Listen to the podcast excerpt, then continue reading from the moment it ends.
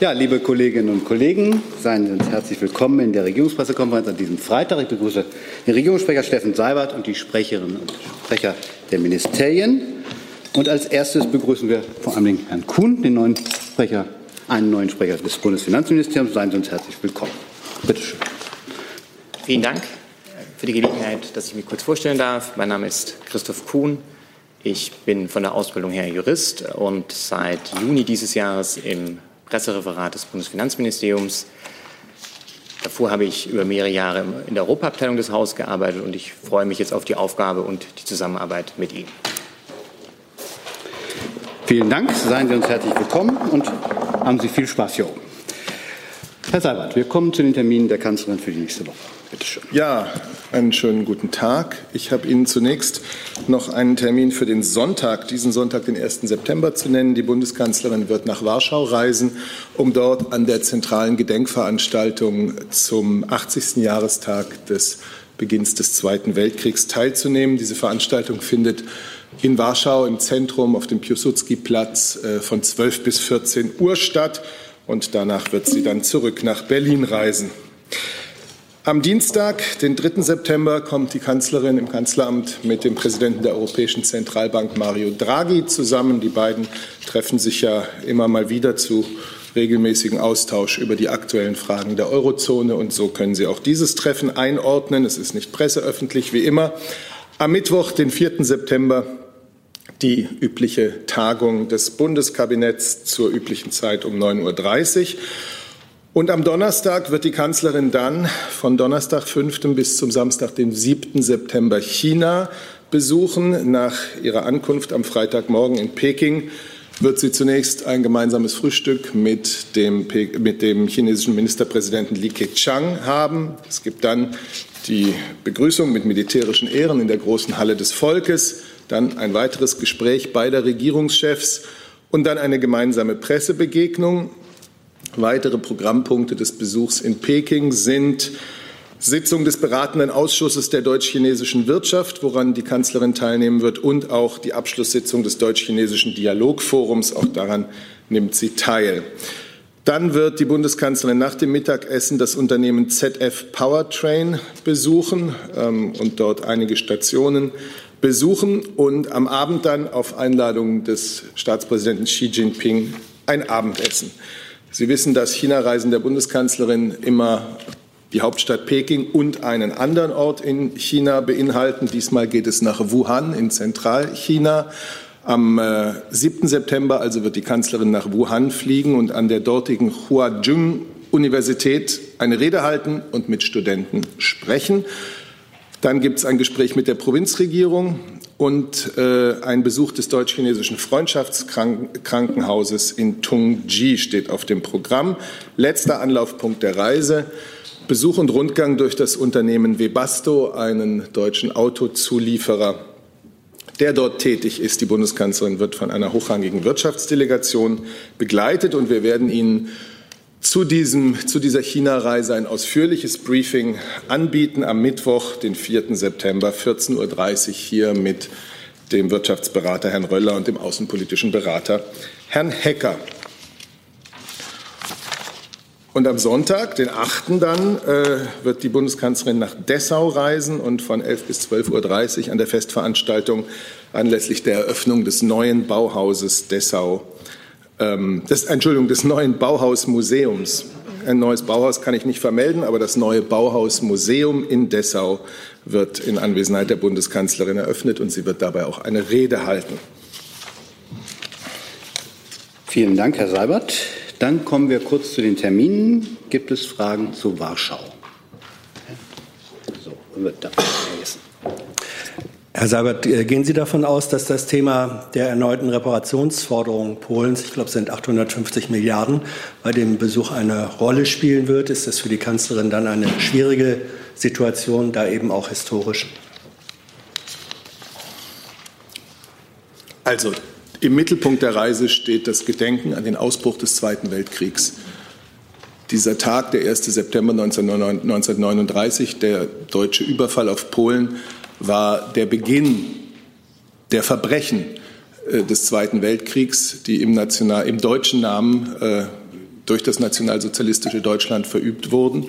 Und daran ist zu denken. Deutsche und Polen sind heute Nachbarn, sind Freunde, sind Partner in Europa, sind Partner in der NATO. Und zu dieser heutigen glücklichen, vielfältigen Verbindung unserer Länder gehört aber eben auch immer das historische Gedächtnis.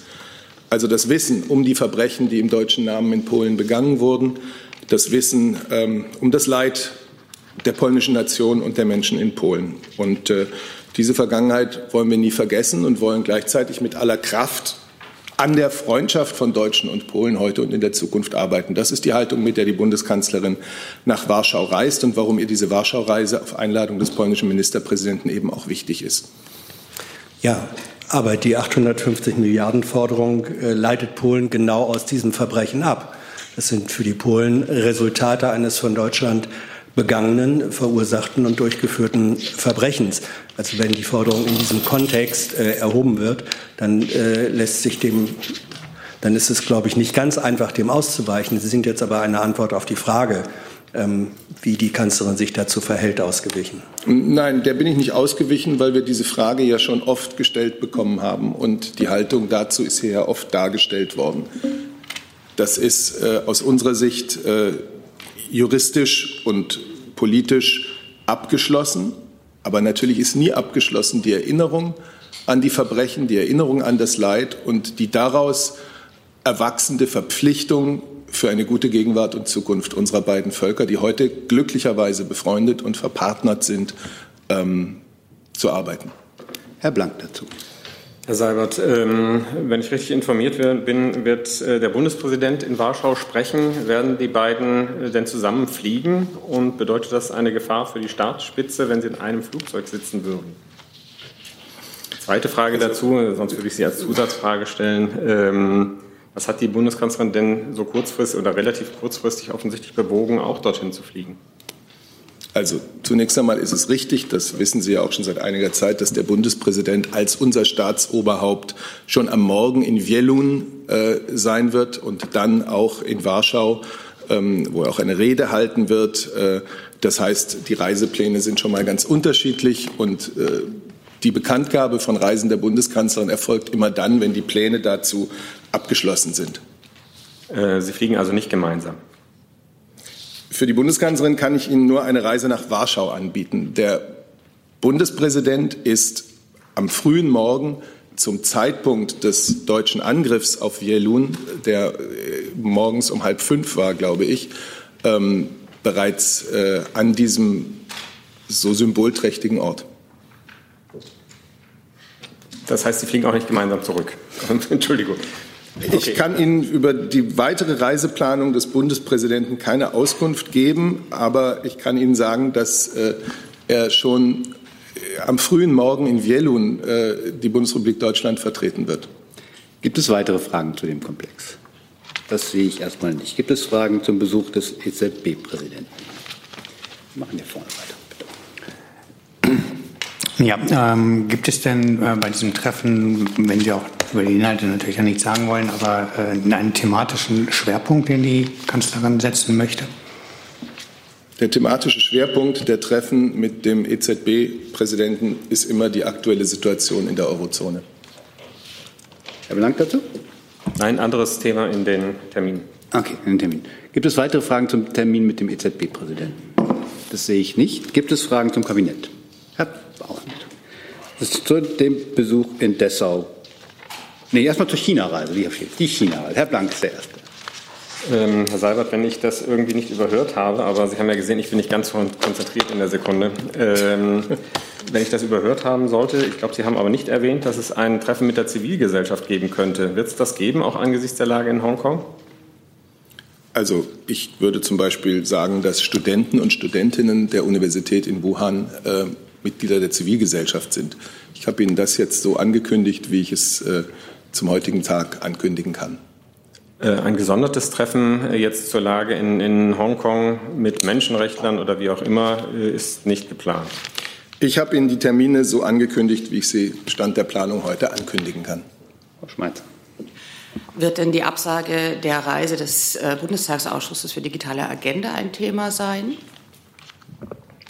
Sehen Sie, ich möchte den vielfältigen Gesprächen, die die Bundeskanzlerin in Peking und Wuhan führt, mit dem Regierungschef, mit dem Staatspräsidenten, äh, jetzt hier nicht vorgreifen. Es hat äh, immer eine ganz breite Spanne von Themen gegeben, äh, die bei diesen Treffen äh, angesprochen wurden. Gibt es weitere Fragen zur China? Also Herr Jessen. Generell gefragt, Herr Seibert, wird die Kanzlerin versuchen, im Hinblick auf die Lage in Hongkong so etwas wie mäßigend äh, einzuwirken? Das ist eine vage Formulierung, aber ist das eine Intention äh, Ihrer äh, Gespräche mit den verschiedenen Ebenen äh, der chinesischen, sagen wir, Führung? Die Intention der Reise ist, das deutsch-chinesische Verhältnis in seiner ganzen Spannbreite voranzubringen und zu vertiefen. Zu dem Thema Hongkong hat sich die Bundeskanzlerin selber bereits mehrfach geäußert und als Teil der G7 hat es dazu auch äh, eine Schlussfolgerung gegeben, die die G7 in Biarritz dazu gezogen haben.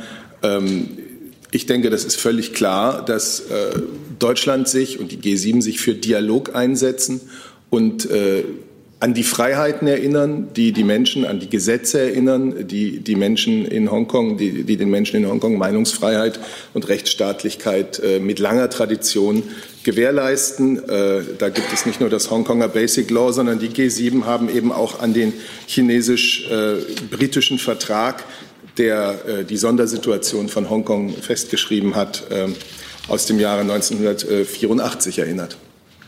Gibt es weitere Fragen zur China-Reise der Kanzlerin? Da, ja. ja. Jens Thurer, Deutsche Welle. Herr Seibert, ist denn eine aktuelle Reaktion oder auch Herr Borger auf die aktuelle Entwicklung, also die Demonstration für morgen, ist ja wohl auch auf Druck der Regierung dort abgesagt worden und es sind auch Aktivisten verhaftet worden. Was sagen Sie denn dazu?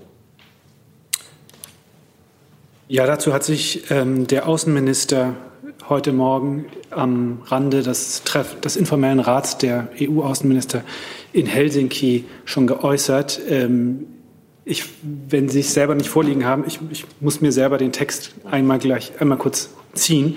Ähm, dann kann ich Ihnen dazu gerne noch mal kurz Auskunft geben. Dann stellen wir das vielleicht kurz zurück. Die aktuelle Situation Hongkong. Ähm, gibt es weitere Fragen zum China-Besuch der Kanzlerin? Das sehe ich nicht zum Besuch beim Bauhausmuseum. Das sehe ich auch nicht. Dann kommen wir zu weiteren Fragen. Herr Blank, fangen Sie doch einfach mal an. Ich hätte, Entschuldigung, noch eine Frage zu der Reise nach Warschau. Ähm, Herr Seibert, war die Reise mit dem Bundespräsidenten abgestimmt? Natürlich. Also, Entschuldigung, aber natürlich, ja. Mit den Staatsoberhäuptern beider Seiten und den Regierungen. Dann machen wir da hinten weiter mit einem neuen. Gibt es noch das, einem neuen Thema? So, bitteschön. Ich habe zwei Fragen zum Verkehrsbereich. Und zwar zum einen äh, hat die CSU laut nachgedacht über eine Strafsteuer für äh, Billigflüge. Und zum Zweiten gibt es in der CDU Überlegungen, äh, die Pendlerpauschale zu variieren zwischen ÖPNV höher und Auto niedriger. Was hält man denn davon in der Regierung? In der Regierung. Wen geht denn das? Und wen denn? Ja, immer. Wer fühlt sich denn angesprochen? Fange ich mal an. Ich sitze ganz außen und fange mal an äh, mit, der, äh, mit dem Thema Billigflüge. Also ich möchte das grundsätzlich beantworten. Äh, der Bundesverkehrsminister will ebenfalls nicht, dass das Billigfliegen äh, siegt. Äh, der Luftverkehr muss auf Qualität setzen. Das hat er sehr deutlich gemacht im Rahmen der Nationalen Luftfahrtkonferenz in der vergangenen Woche in Leipzig. Er hat auch deutlich gemacht, dass der Luftverkehr sauber sein muss. Ähm, der Minister setzt sich dafür ein, dass die Einnahmen der Luftverkehrssteuer für Forschung, äh, Innovation und Klimaziele genutzt äh, werden. Und es ist ja auch das Stichwort äh, gefallen, Mehrwertsteuersenkung bei der Bahn, um die Bahn attraktiver äh, zu machen. Auch dafür setzt sich der Minister seit vielen Monaten ein, äh, die Mehrwertsteuer äh, auf Bahntickets zu senken, damit mehr Menschen vom Flugzeug auf die Bahn umsteigen. Also mit Blick auf den Luftverkehr äh, qualitatives Wachstum und nicht äh, nur rein quantitatives Wachstum. Aber keine Luftverkehrssteuer. Aber, aber, keine Billigflugsteuer. Naja, grundsätzlich das Ziel habe ich ja beschrieben. Er, ist, er will nicht, dass das Billigfliegen siegt, äh, sondern dass äh, der Luftverkehr auf Qualität setzt. Ähm, die Diskussion, wie das alles ausgestaltet wird, auch mit unserem Vorschlag der Luftverkehrssteuer, muss man jetzt weiter die Diskussion äh, abwarten und verfolgen. Äh, grundsätzlich qualitatives Wachstum äh, im Luftverkehr. Vielleicht bleiben wir gerade mal beim ersten Thema, also bei der Steuer auf mögliche Billigflüge, das Umweltministerium. Ja, ich kann gerne ergänzen. Ich will mich in meiner Antwort jetzt auch nicht auf, ähm, auf das konkret beziehen, was in den Medien ähm, da gerade diskutiert wird, sondern das können wir fundiert erst bewerten, wenn uns ein Gesamtkonzept dazu vorliegt. Ich kann Ihnen aber sagen, was Bundesumweltministerin Schulze zum, ähm, zum Thema denkt und welche Position sie auch schon seit einigen Wochen vertritt. Ähm, der Flugverkehr hat einen Anteil an den Klimaschäden, die bisher nicht im Preis enthalten sind. Ähm, das ist ja ganz offenkundig, dass bei ähm, Flugpreisen von 9 Euro ähm, Klimaschäden nicht, nicht abgebildet sind in dem Preis. Ähm, darum fordert, fordern auch wir einen fairen CO2-Preis im Flugverkehr. Da gibt es schon einige Instrumente bisher, den innereuropäischen Emissionshandel, ähm, den, das neue Instrument Corsia auf ICAO-Ebene. Ähm, aber all das reicht noch nicht aus. Wir ähm, sehen ja, dass in, an vielen Beispielen, dass auf bestimmten Strecken Fliegen immer noch weniger kostet als Bahnfahren. Das kann so nicht bleiben. Bahnfahren muss billiger werden. Ähm, wie kann man das machen? Je mehr Staaten mitmachen, desto besser. Das ist immer das Grundprinzip beim Fliegen. Also wäre jetzt zum Beispiel ein EU-Gesamtansatz sinnvoll. Wenn man das schnell nicht erreicht, dann wäre es sinnvoll, sich mit Nachbarn abzustimmen. Da sind wir auch im Gespräch mit den Niederlanden, mit Frankreich zum Beispiel, ähm, mit unseren Nachbarn. Ähm, gleichzeitig ist es uns auch unbenommen, national über die Luftverkehrsabgabe nachzudenken. Das sind alles Möglichkeiten, die wir haben und über die auch im Klimakabinett diskutiert werden können. Gibt es weitere Fragen? Wir bleiben erstmal bei der Flugzeugsteuer. Dann kommen wir nach zu der Pendlerfrage. Ja? So. Nachfrage dazu? Sonst Herr Blank zuerst. Herr Seibert, ähm, wie steht die Bundeskanzlerin denn dazu? Würde sie eine Steuererhöhung denn in diesem Fall ähm, befürworten? Würde sie die mitmachen oder ist sie prinzipiell gegen jede Form von Steuererhöhung gerade? Wir stehen im Anlauf und in den Vorbereitungen auf den 20. September das Klimakabinett. Wir haben Ihnen immer gesagt, dass das der Tag ist, an dem umfassende Maßnahmen, ein umfassendes Maßnahmenpaket beraten und beschlossen wird. Und bis dahin werde ich mich für die Bundesregierung nicht zu einzelnen äh, Vorschlägen und Maßnahmen äh, äußern. Was die Luftverkehrssteuer betrifft, Deutschland hat seit 2011 eine Luftverkehrssteuer. Ähm, es gibt eine Diskussion auf europäischer Ebene über die Besteuerung des Luftverkehrs, äh, des Flugverkehrs. Ähm, und äh, wir stehen dieser Diskussion auf europäischer Ebene aufgeschlossen gegenüber. An der werden wir uns beteiligen. Aber ich kann Ihnen jetzt keine einzelnen ähm, Maßnahmen hier befürworten oder ablehnen. Herr Schmidt dazu. Ähm, Martin Schmidt vom ARD Hauptstadtstudio. Mich würde vom Verkehrsministerium noch interessieren, inwiefern ähm, man da, damit dazu beiträgt, dass Menschen mit wenig Geld sich Flugmobilität nicht mehr leisten können. Womit damit? Na, mit einer Steuer auf, auf günstige Flüge zum Beispiel. Oder ich habe ja nichts von einer Steuer auf günstige Flüge gesagt. Ich habe ja gesagt, dass wir die Luftverkehrssteuer, so wie es der Minister vorgeschlagen hat, die es schon gibt, wie Herr Seibert richtig gesagt hat, dafür einsetzt, äh, dass man Klimaschutzmaßnahmen finanziert. Das ist unsere Position. Aber Menschen mit wenig Geld könnten dadurch natürlich ausgeschlossen werden. Von so die Luftverkehrssteuer, die gibt es ja bereits. So wie Sie gehört haben, seit vielen Jahren. Äh, wir haben da Einnahmen von über einer Milliarde Euro. Die gibt es bereits seit vielen Jahren und wir wollen, dass dieses Geld oder die Höhe dieses Geldes auch äh, verwendet wird, um Klimaschutzmaßnahmen zu finanzieren. Gibt es weitere Fragen zu dem CSU-Vorschlag? Herr Schmidt noch. Mich würde noch einmal vom Wirtschaftsministerium interessieren, wenn da jetzt über Steuererhöhungen diskutiert wird, wie ist denn da der Standpunkt vom Wirtschaftsministerium? Würde das nicht eher der Konjunktur schaden oder ist das nicht eigentlich im Koalitionsvertrag auch vorgesehen, dass man auf sowas verzichtet? Also ähm, ich nehme an, Sie beziehen sich noch auf die Luftverkehrssteuer. Ähm, da hat ja der Regierungssprecher schon ausführlich zu ausgeführt. Dem ähm, habe ich von Seiten des Wirtschaftsministeriums nichts hinzuzufügen. Gibt es weitere Fragen zu diesem Komplex? Dann kommen wir zu dem Komplex des Vorschlags der Differenzierung der Pendlerpauschale. Habe ich das richtig zusammengefasst? Wer möchte beginnen? Verkehr, BMF. Umwelt, BMF. Ich glaube, da gilt das, was Herr Seibert gesagt hat, dass alle Maßnahmen im Kontext des Klimaschutzes und zur Einhaltung der Klimaziele im Klimakabinett beraten werden. Und auch der Vorschlag hier steht in diesem Kontext. Also ich habe da nichts zu ergänzen. Gibt es weitere Fragen dazu? Zu dem Komplex Differenzierung Pendlerpauschale. Das sehe ich erstmal nicht. Dann kommen wir jetzt zu der Nachlieferung, was Hongkong angeht. Ja, ich muss noch mal um Entschuldigung bitten. Äh, der Minister hatte sich wirklich unmittelbar vor Beginn dieser Pressekonferenz geäußert und ähm, in Helsinki und er hat gesagt, dass dort in Helsinki auch über die Lage in Hongkong gesprochen wurde. Die aktuelle Entwicklung macht uns besorgt. Wir sind nach wie vor der Auffassung, dass die Lage nicht weiter eskalieren darf und dass die Menschen, die dort auf die Straße gehen, von ihrem Recht Gebrauch machen, sich zu versammeln und ihre Meinung zu äußern. Ähm, der Minister hat auch ähm, gesagt, dass das Hongkonger Basic Law die Meinungs- und Versammlungsfreiheit garantiert und wer diese Rechte friedlich ausüben will, daran nicht mit Gewalt gehindert werden darf. Äh, und insofern ist das, was wir jetzt brauchen, Deeskalation und Dialog. Dora, Nachfrage? Ein anderes Thema jetzt. Also wir, so. weiß nicht, wenn wir noch bei Hongkong bleiben. Sonst gibt es weitere Fragen. Wir bleiben erstmal bei, bei Hongkong. Gibt es weitere Fragen zu Hongkong? Das sehe ich nicht. Dann sind Sie mit einem anderen Thema dran. Ja, wahrscheinlich auch an Herrn Burger oder vielleicht auch an Herrn Seibert. Weiß nicht, es gibt Berichte über Gefangenenaustausch zwischen der Ukraine und Russland. Unter anderem wohl einige der ukrainischen Seeleute, die ja im Asowschen Meer vor einiger Zeit äh, inhaftiert worden sind von Russland, und auch ein bekannter Regisseur.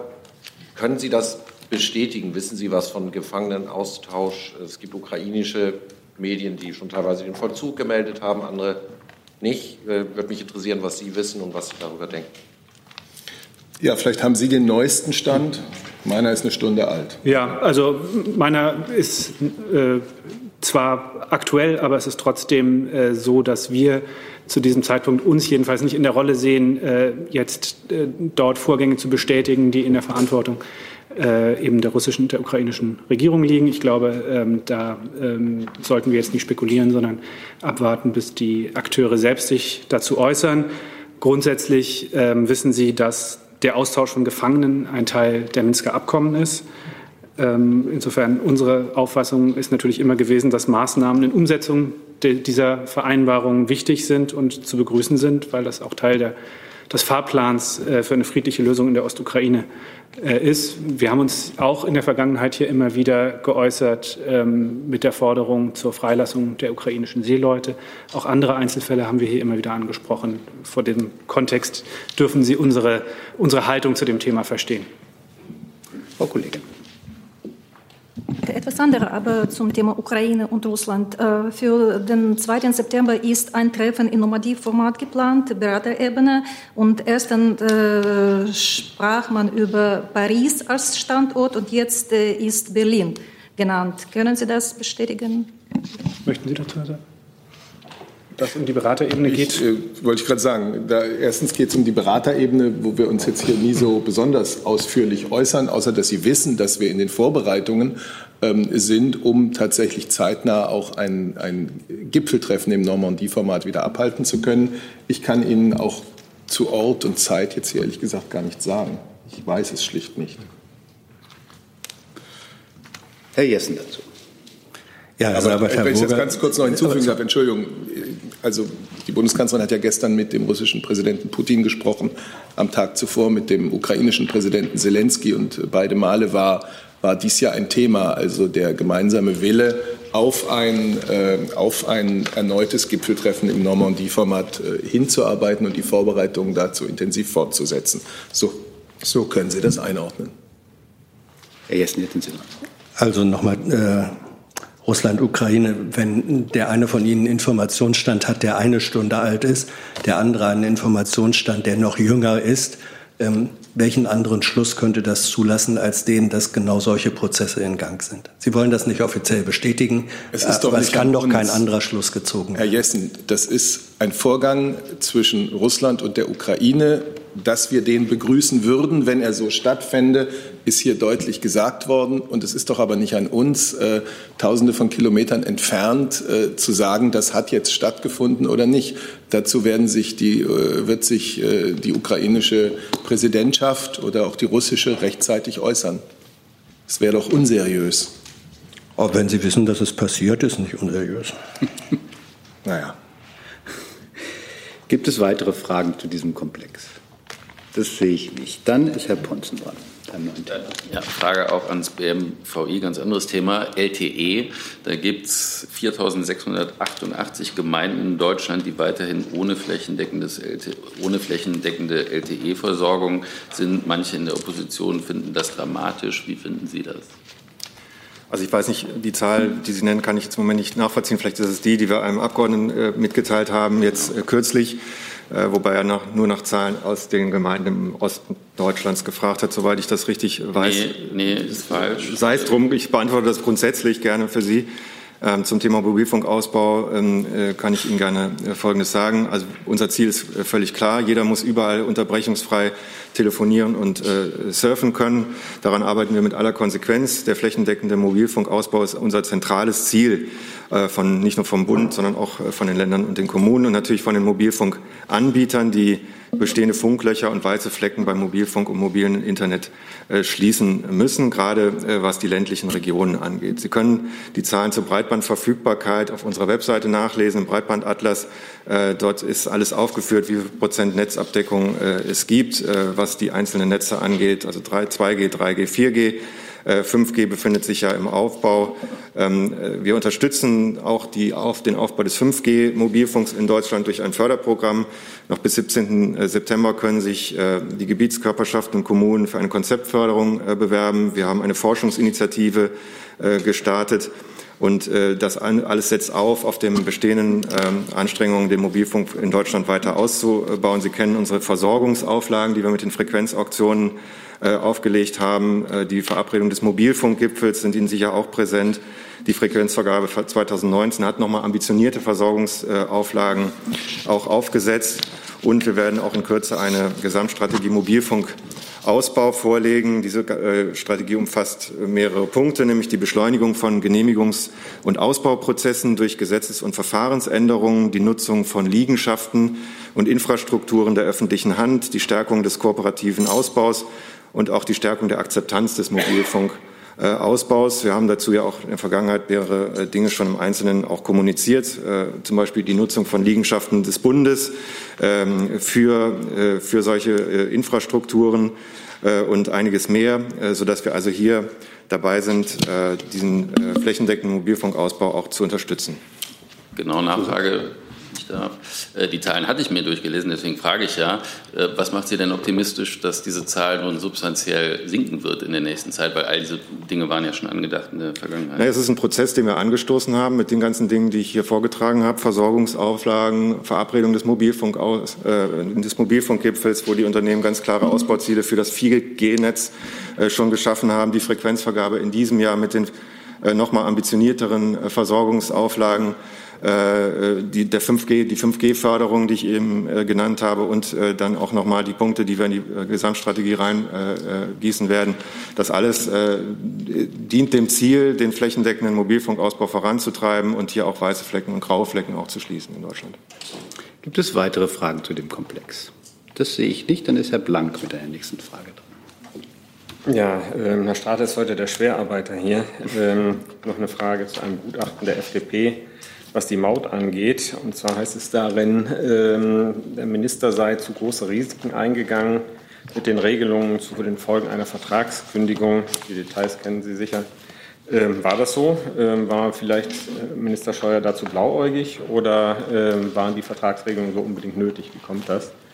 Er war nicht zu blauäugig. Ähm, äh, die Regelung, ich kann, es gibt zwei Aspekte, bei diesem die dieses Gutachten aufgreift. Sie können sicher verstehen, dass ich jetzt nicht äh, Einzelheiten zu dem Gutachten nenne, das 55 Seiten stark ist und vorerst vor wenigen Minuten vorgestellt äh, worden ist. Aber grundsätzlich äh, geht, geht, es sich um zwei Aspekte, nämlich einmal um die Entschädigungsregelungen äh, in den Verträgen und äh, zum anderen um die Risikobewertung der Nichtkonformität ähm, äh, des, des, der Pkw-Maut mit dem Europarecht. Ich fange mal mit den Entschädigungsregelungen an. Äh, vielleicht ganz grundsätzlich, wir halten, oder der Bund, der geht davon aus, dass, es, dass die Betreiber gar keine Ansprüche gegen den Bund haben. Warum ist das so? weil es folgende Regelung im, äh, im Vertrag Erhebung gibt. Äh, nur wenn Sie aus ordnungspolitischen Gründen äh, kündigen, dann gibt es diese Regelung, äh, eine Entschädigungsregelung auf Grundlage des sogenannten Bruttounternehmenswertes. Äh, die Kündigung äh, basiert aber auf mehreren und weiteren Kündigungsgründen. äh, die ich hier gerne nenne. Das, ist, das haben wir auch schon mehrfach kommuniziert. Die Schlechtleistung des Auftragnehmers, also die Verletzung von Meilensteinen, eine schwerwiegende Vertragsverletzung der Vertragspartner, was die Beauftragung von konzernverbundenen Unterauftragnehmern zur Schädigung des Bundes angeht äh, und auch ein Versuch der Täuschung über wesentliche Tatsachen im Zusammenhang mit diesen äh, Unteraufträgen. Das haben wir den Betreibern erst auch vor kurzem noch einmal mitgeteilt. Also kurzum, der Vertrag Erhebung äh, regelt den Fall mehrere, für den Fall mehrerer Kündigungsgründe ausdrücklich zugunsten des Bundes, nämlich, so wie ich es eingangs sagte, dass der Betreiber oder die Betreiber keine Ansprüche gegen den Bund haben. Äh, vielleicht, weiß nicht, wenn es noch interessiert, auch zum Thema Risikobewertung der Nichtkonformität. Das Risiko der Nichtkonformität mit dem Europarecht wurde im Rahmen eines strukturierten Risikomanagements berücksichtigt. Die Eintrittswahrscheinlichkeit wurde als gering eingeschätzt. Es wurden sämtliche relevanten Risiken in Risikoworkshops identifiziert und bewertet unter Einbeziehung von Expertenwissen sowie technischen, wirtschaftlichen und rechtlichen Sachverstand aus unterschiedlichen Fachbereichen. Dieses Vorgeben folgt den gesetzlichen Grundlagen. Ich nenne hier Paragraph 7 Absatz 2 der Bundeshaushaltsordnung und entsprechenden Leitfäden und Arbeitsanleitungen zu Wirtschaftlichkeitsuntersuchungen äh, hier die das Bundesfinanzministerium aufgestellt hat. Als Ergebnis dieses Abwägungsprozesses äh, Prozesses der Risiken wurde im Haushalt 2018 die haushaltsrechtlichen Voraussetzungen für die Vergabe geschaffen. Das kennen Sie, das sind die Verpflichtungsermächtigungen, die äh, das Geld zur Verfügung stellen, damit wir diese Verträge abschließen konnten. Ähm, eine Nachfrage, das, was Sie zum ersten Punkt gesagt haben, Entschädigungsregelung, hört sich nach einem äh, satten, ausgereiften Rechtsstreit an, der jetzt nun beginnen wird, wahrscheinlich irgendwann mit den Betreibern. Äh, rechnen Sie mit so einem langwierigen Rechtsstreit mit den Betreibern? Ähm, ob und in welcher Höhe Entschädigungszahlungen aufgrund der Kündigung äh, des Betreibervertrags zu leisten sind, ist derzeit rein spekulativ. Es gibt derzeit noch keine Forderungen der Vertragspartner, der Auftragnehmer. Insofern äh, mag ich darüber jetzt nicht spekulieren. Gibt es weitere Fragen zu dem Gutachten der FDP zu den Mautverträgen? Das sehe ich nicht. Dann ist Frau Schmeizer.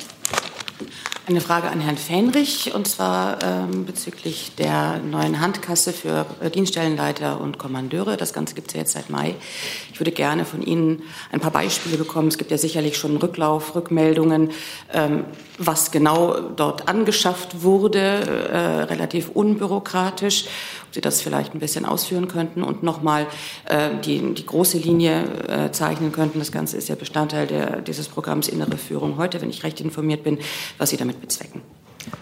Ja, ich sag mal, wir haben in der Vergangenheit äh, verschiedene Signale und auch ähm, Meldungen aus der Truppe erhalten, dass gerade die Anschaffung kleinerer, äh, äh äh, kleinerer Ausgaben immer wieder langere Zeit in Anspruch nimmt, eine unheimlich hohe Bürokratie beinhaltet und dass da eben auch verschiedene Stellen mit einbezogen werden müssen. Das wollen wir ändern und wie Sie es angesprochen haben, haben wir das bereits geändert und versuchen das auch auf den richtigen Weg zu bringen, denn wir brauchen gut ausgebildetes Personal und vor allen Dingen eben auch eine hohe Einsatzbereitschaft unserer Streitkräfte. Und dafür geben wir unseren Kommandeuren vor Ort mehr Flexibilität und mehr Handlungsspielraum.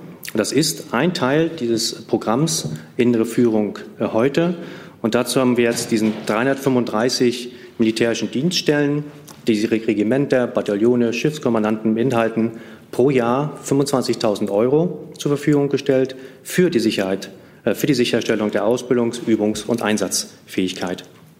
Es geht hier um die schnelle Beschaffung von beispielsweise kleinen Dingen des Lebens, denn meistens hängt es genau daran, die fehlen und dass entsprechende Projekte nicht weiterlaufen können.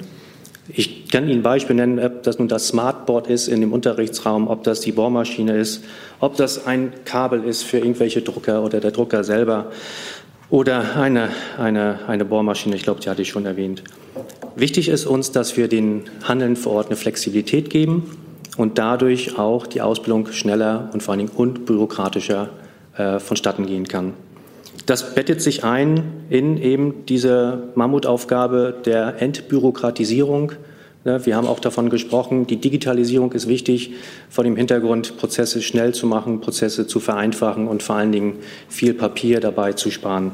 Und äh, ein zweiter Punkt, der dabei auch noch drin ist, ist, dass wir auch den sogenannten Repräsentationsfonds, dass die Dienststellenleiter oder die Kommandeure zur Verfügung haben für zum Beispiel die Patenschaftspflege das heißt die Bewirtung von Gästen oder auch Gastgeschenken, die haben wir ebenfalls angehoben von 250 Euro auf 1000 Euro im Jahr. Zusatz dazu? Ähm, Drei Monate läuft das jetzt schon. Können Sie vielleicht sagen, äh, wie der Rücklauf also ist? Also kommt es tatsächlich bei den Kommandeuren und Dienststellenleitern so an, dass man ihnen mehr zutraut, äh, mehr ja, Eigenverantwortung überlässt? Ist das sozusagen ein Signal des Vertrauens von Seiten des BMVG? Wir vertrauen unseren Kommandeuren und den äh, Offizieren und Offizieren, die wir in die Position gebracht haben, eh. Und, äh, aber Sie haben recht, die ersten Reaktionen sind sehr positiv. Natürlich bedarf es noch einer gewissen Handlungssicherheit, dass sich die äh, äh, Kommandeure absichern möchten, wie viel, wofür. Da gibt es Fragen, Rückfragen, die werden beantwortet. Aber ich bin mir sicher, dass sich das einspielen wird und dass sich das auch in den nächsten Jahren weiter verstetigt. Gibt es weitere Fragen zu dem Komplex? Das sehe ich nicht. Dann machen wir vorne weiter. Ähm, ich habe noch eine Nachfrage zu der Reise der Bundeskanzlerin nach Warschau. Ähm, könnten Sie, Herr Seibert, präzisieren, wann kam die Einladung und wann hat äh, die Bundeskanzlerin darüber entschieden, positiv bzw. ist bestätigt? Nein, das kann ich Ihnen jetzt hier nicht äh, auf den Tag genau sagen. Es war ja klar, dass äh, das Staatsoberhaupt, der Bundespräsident, auf Einladung des polnischen Staatsoberhauptes äh, die Bundesrepublik Deutschland dort, dort, vertreten wird, in Wielun und in Warschau. Ähm, es lag dann auch eine Einladung des polnischen Ministerpräsidenten Morawiecki an die Bundeskanzlerin vor. Dann gab es Abstimmungen, wie es in einem solchen Fall notwendig ist, auch mit den Staatsoberhäuptern. Und in dem Moment, in dem äh, die Pläne sozusagen final sind, habe ich sie Ihnen bekannt gegeben. Das heißt, das wurde in den letzten Tagen erst endgültig entschieden? Ich habe Ihnen heute den Plan bekannt gegeben, die Reise bekannt gegeben. Herr Lange dazu. Ja, dann frage ich es doch noch. Herr Seibert, es gab in diesem Zusammenhang, äh, oder es gibt Forderungen nach einem Denkmal für äh, während des Weltkriegs ermordete Polen. Könnte das ein, ein Thema sein? Wir hatten das hier in der Regierungspressekonferenz Mitte Juni mal, da wollten Sie zu dem Thema noch was nachliefern. Ich bin mir nicht sicher, ob das passiert ist oder nicht, deshalb frage ich nochmal nach. Danke. Okay, also ähm, diese Initiative ein Denkmal für die polnischen Opfer ähm, der deutschen Besetzung Polens und der deutschen Verbrechen gegen Polen ist der Bundesregierung natürlich bekannt. Man muss vielleicht vor dem Hintergrund auch noch mal sagen, es wird ja jetzt schon vielfältig hier in Deutschland auch an das Leid der polnischen Opfer ähm, erinnert. Die Museen, die Gedenkstätten, die der Bund fördert, behandeln die Verbrechen des NS-Regimes an der polnischen Regierung, äh, Entschuldigung, an der polnischen Bevölkerung ausführlich. Topographie des Terrors, die Stiftung Brandenburgische Gedenkstätten, die KZ-Gedenkstätten Dachau, Flossenbürg, das Deutsche Historische Museum kann man da zum Beispiel nennen.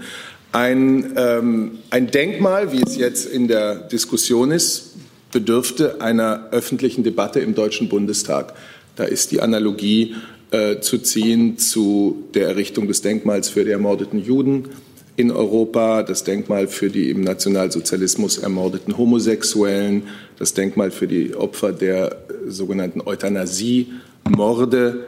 All diesen, all diesen Denkmälern lag bei ihrer Errichtung eben ein Beschluss des Deutschen Bundestages zugrunde. Und ähm, aus unserer Sicht sollte dort auch die öffentliche Debatte darüber dann geführt werden. Weitere Fragen zu dem Thema? Das sehe ich erstmal nicht. Dann machen wir da hinten noch. Ich habe eine Frage zu Afghanistan. Da hat die USA bekannt gegeben, dass sie in Afghanistan mit 8600 Soldaten bleiben wollen. Hat das irgendwelche Auswirkungen auf die deutsche Präsenz dort? Also ähm, es laufen ja bereits äh, seit einiger Zeit ähm, auch öffentlich bekannt ähm, Gespräche dazu. Ähm, wir sind dazu mit den USA auch durchaus äh, in engem Kontakt und auch die NATO steht dazu mit den USA in engem Kontakt. Der Befehlshaber der NATO-Truppen, General Miller, ist auch direkt in diese Gespräche eingebunden. Verbindliche Aussagen dazu kann es natürlich erst geben, wenn äh, die Gespräche, die die USA derzeit führen äh, mit den Taliban, die Gespräche, die auch mit der afghanischen Regierung ähm, zu führen sind, abgeschlossen sind. Deswegen bitte ich um Verständnis, dass wir jetzt zum jetzigen Zeitpunkt über ähm, Details dieser Planung keine, keine Aussagen machen können. Ähm, kann aber noch mal unterstreichen, dass die NATO mit dieser Frage verantwortungsvoll umgehen wird und dass wir das in ganz enger Abstimmung unter den Alliierten machen. Frau Schmeitzner dazu. Dazu eine Frage an Herrn Fähnrich. Was bedeutet denn das für die Bundeswehr, wenn äh, sich die US-Truppen in, in diesem großen Ausmaß abziehen? Ja, ich kann eigentlich nur auf die Ausführungen verweisen, dass wir innerhalb der Koalition in Absprache sind, dass das für uns nicht neu ist, dass wir uns besprechen, dass wir sehr wohl die Verantwortung haben für den Norden als äh, Rahmennation, dass wir den Auftrag haben, die Sicherheitskräfte weiterhin auszubilden. Aber wie sich das exakt gestaltet, das werden wir dann sehen, wenn die Voraussetzungen dafür geschaffen sind. Zusatz? Aber Sie würden sagen, die Bundeswehr ist in ausreichendem Maße gerüstet, um auch eventuell Ausgleichskontingente zu schicken? Ich möchte hier auch nicht von irgendwelchen Ausgleichskontingenten sprechen, weil wir müssen wirklich sehen, welchen Schritt die Friedensverhandlungen äh, ergeben, welchen Schritt in der NATO besprochen und entschieden wird und dass wir im Konsens mit unseren Partnern uns entscheiden, das ist, glaube ich, selbstverständlich. Weitere Fragen dazu? Das sehe ich nicht. Dann Herr Blank mit einem neuen Thema. Ähm, diesmal an das ähm, Finanzministerium um die Ecke. Es gibt ein Gutachten des Wissenschaftlichen Dienstes des Bundestags, das anzweifelt, dass die Pläne des Ministers, also von Herrn Scholz, zur Abschaffung des Soli um 90 Prozent etwa äh, verfassungsgemäß sind. Was sagen Sie dazu und ist das möglicherweise Anlass, dass, äh, die Pläne noch mal zu überarbeiten? Der Gesetzentwurf zum, zum Abbau des Solidaritätszuschlags wurde vom Kabinett beschlossen. Wir, die anderen Ressorts, darunter auch das Bundesjustizministerium, haben den Vorschlag geprüft und nach der Prüfung sind wir zu dem Ergebnis gekommen, dass der Abbau, so wie ihn vorschlagen, verfassungsgemäß ist. Von daher haben wir jetzt da keine Zweifel daran, dass er verfassungsgemäß ist. Dazu? Frau Schmeitzer? Da würde ich auch gerne noch die äh, Einschätzung von Herrn Karl vom BMJV äh, hören. Sehen Sie sich denn, äh, haben Sie ursprünglich Zweifel gehabt, äh, die jetzt möglicherweise das Gutachten mit aufgreift, oder sehen Sie sich da in der Bewertung des Gesetzentwurfs ganz anders?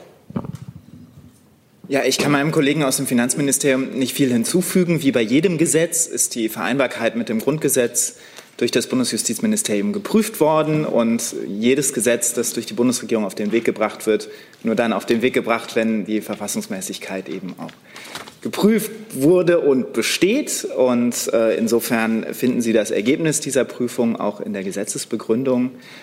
Und inwiefern es da vorher äh, fachliche weitere Abstimmung gab, kann ich Ihnen jetzt nicht sagen. Ähm, im in, in jedem Fall ist es im Ergebnis die Verfassungsmäßigkeit von uns geprüft und bejaht worden.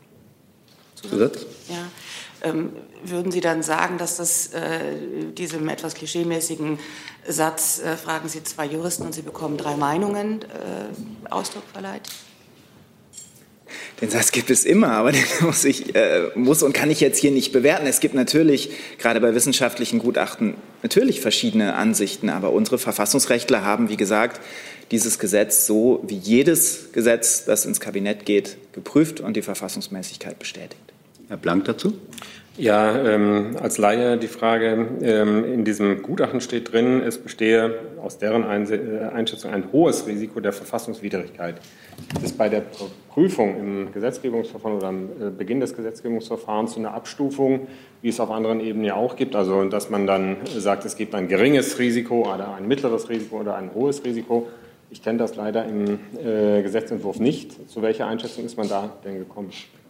Also wie gesagt, die verfassungsrechtlichen Erwägungen, die finden Sie auch in der Gesetzesbegründung. Die Vereinbarkeit mit dem Grundgesetz, in der Regel auch Vereinbarkeit mit dem europäischen Recht. Ich weiß nicht, ob das jetzt bei steuerlichen Bereich auch so ist.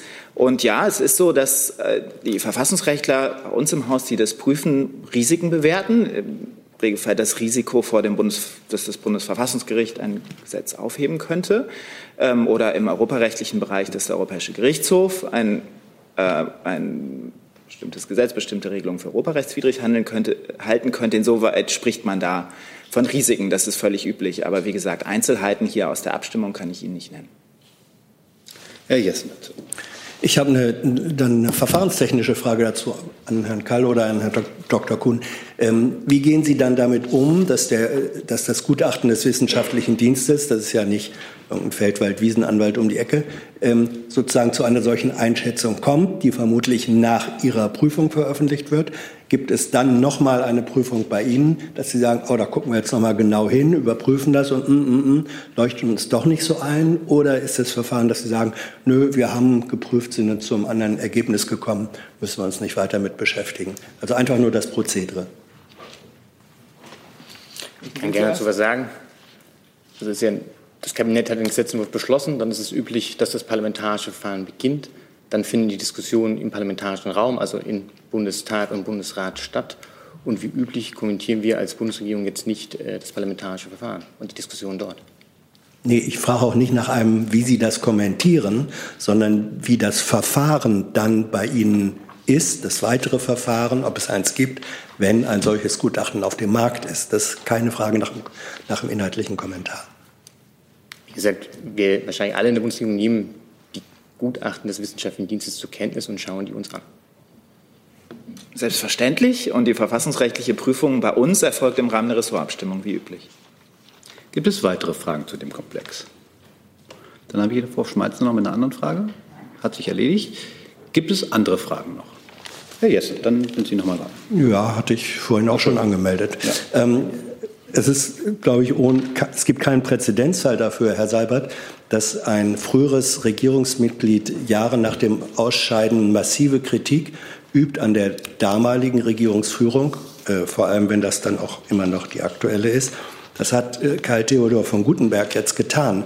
Er hat ähm, der Bundeskanzlerin vorgeworfen, sie habe massive Sparbemühungen, äh, die jetzt zu einer Unterfinanzierung geführt hätten, ähm, initiiert. Ähm, sie müsse sich diesen Schuh, und die Wortwahl war vielleicht nicht zufällig, ähm, anziehen. Ähm, nimmt diese, die Kanzlerin diese massive Kritik nur zur Kenntnis? Widerspricht sie ihr? Wie gehen Sie damit um?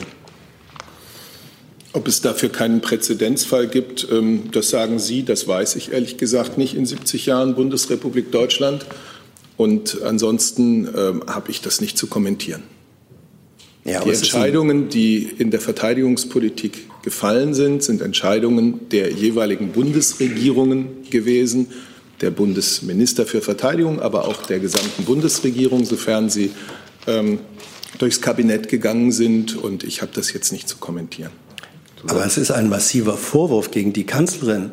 Äh, der ehemalige Verteidigungsminister sagt, mir hat das die Kanzlerin draufgedrückt. Ich wollte das nicht. Sie ist verantwortlich für die jetzige Unterfinanzierung der Bundeswehr. Das wollen Sie nicht kommentieren? Weisen Sie das zurück? War es tatsächlich so? Das kann man doch nicht einfach im Raum stehen lassen, finde ich. Also ich kommentiere es nicht. Gibt es weitere Fragen zu dem Komplex?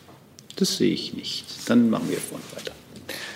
Ja, nochmal eine Frage zum Thema Brexit. Äh, Herr Johnson hat jetzt angekündigt, dass er zweimal die Woche äh, da in Brüssel ver verhandeln möchte. Ähm, mir ist immer noch nicht ganz klar, ähm, wo, oder anders gefragt, wo sehen Sie denn da Ansatzpunkte? Wo kann man denn da noch sprechen? Naja, zunächst einmal ist es ja keine Angelegenheit zwischen Deutschland und Großbritannien oder Großbritannien und den anderen individuellen Mitgliedern, sondern ähm, die Ankündigung des äh, britischen Premierministers, so ist sie ja in, in, Europa allgemein verstanden worden, ist, dass Großbritannien in Brüssel konkrete Vorschläge auf den Tisch legen werde. Und die werden dann durch die Kommission als Verhandlungsführer der EU 27 geprüft. Das ist das, worauf es jetzt ankommt. Und welcher Art diese Vorschläge sind, äh, ob sie in Brüssel bereits eingetroffen sind, das kann ich Ihnen nicht sagen. Aber Sie rechnen mit diesen konkreten Vorschlägen? Ich denke, so ist es allgemein verstanden worden. Gibt es weitere Fragen zum Thema Brexit?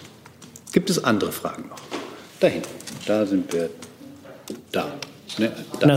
Ja, danke. Ich habe eine Frage an das Bundeswirtschaftsministerium. Äh, auch vielleicht vor dem Hintergrund der anstehenden China-Reise der Bundeskanzlerin. Ist bereits die neue Rohstoffstrategie, ist die schon veröffentlicht worden? Und falls noch, äh, falls noch nicht erfolgt, wann ist das geplant? Danke. Ähm, das müsste ich Ihnen gleich nachreichen. Tut mir leid. Gibt es weitere Fragen zu diesem Komplex? Das sehe ich erstmal nicht. Ups, wir das mal aufnehmen. Gibt es andere Fragen noch? Das sehe ich auch nicht. Dann wünsche ich einen schönen Tag und bis nächste Woche.